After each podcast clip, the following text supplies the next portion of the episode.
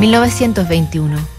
Charles Chaplin estrena su película El Chico. En Irlanda estalla la guerra contra el ejército británico, se funda el Partido Comunista Chino, Hitler se convierte en líder del partido nazi. En Tokio es asesinado el primer ministro Hara Takashi. Diez años antes se ha conocido la magnífica escritora neozelandesa Catherine Mansfield y el editor John Murray.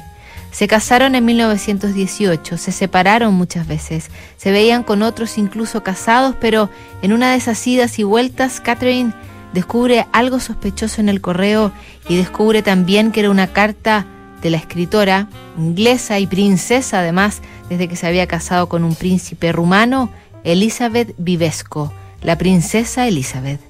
Mansfield Arrojada como era, aparentemente podía lidiar con la infidelidad en general, pero no con las cartas de amor en particular, y decide escribir la siguiente nota.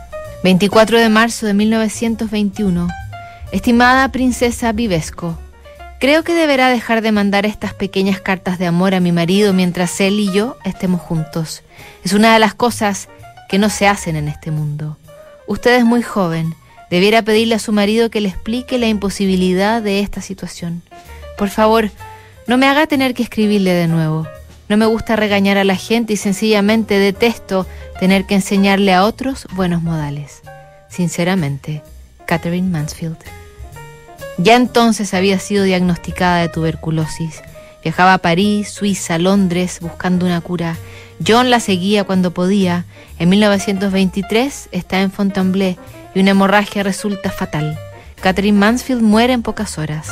John olvidó pagar los costos del funeral y Catherine Mansfield fue sepultada entre indigentes hasta que corrigió su falta para darle a su mujer una tumba tradicional. Él la sobreviviría casi 25 años y se dedicaría a editar su obra. Nos quedan más cartas que revisar esta semana. Mañana en Nota.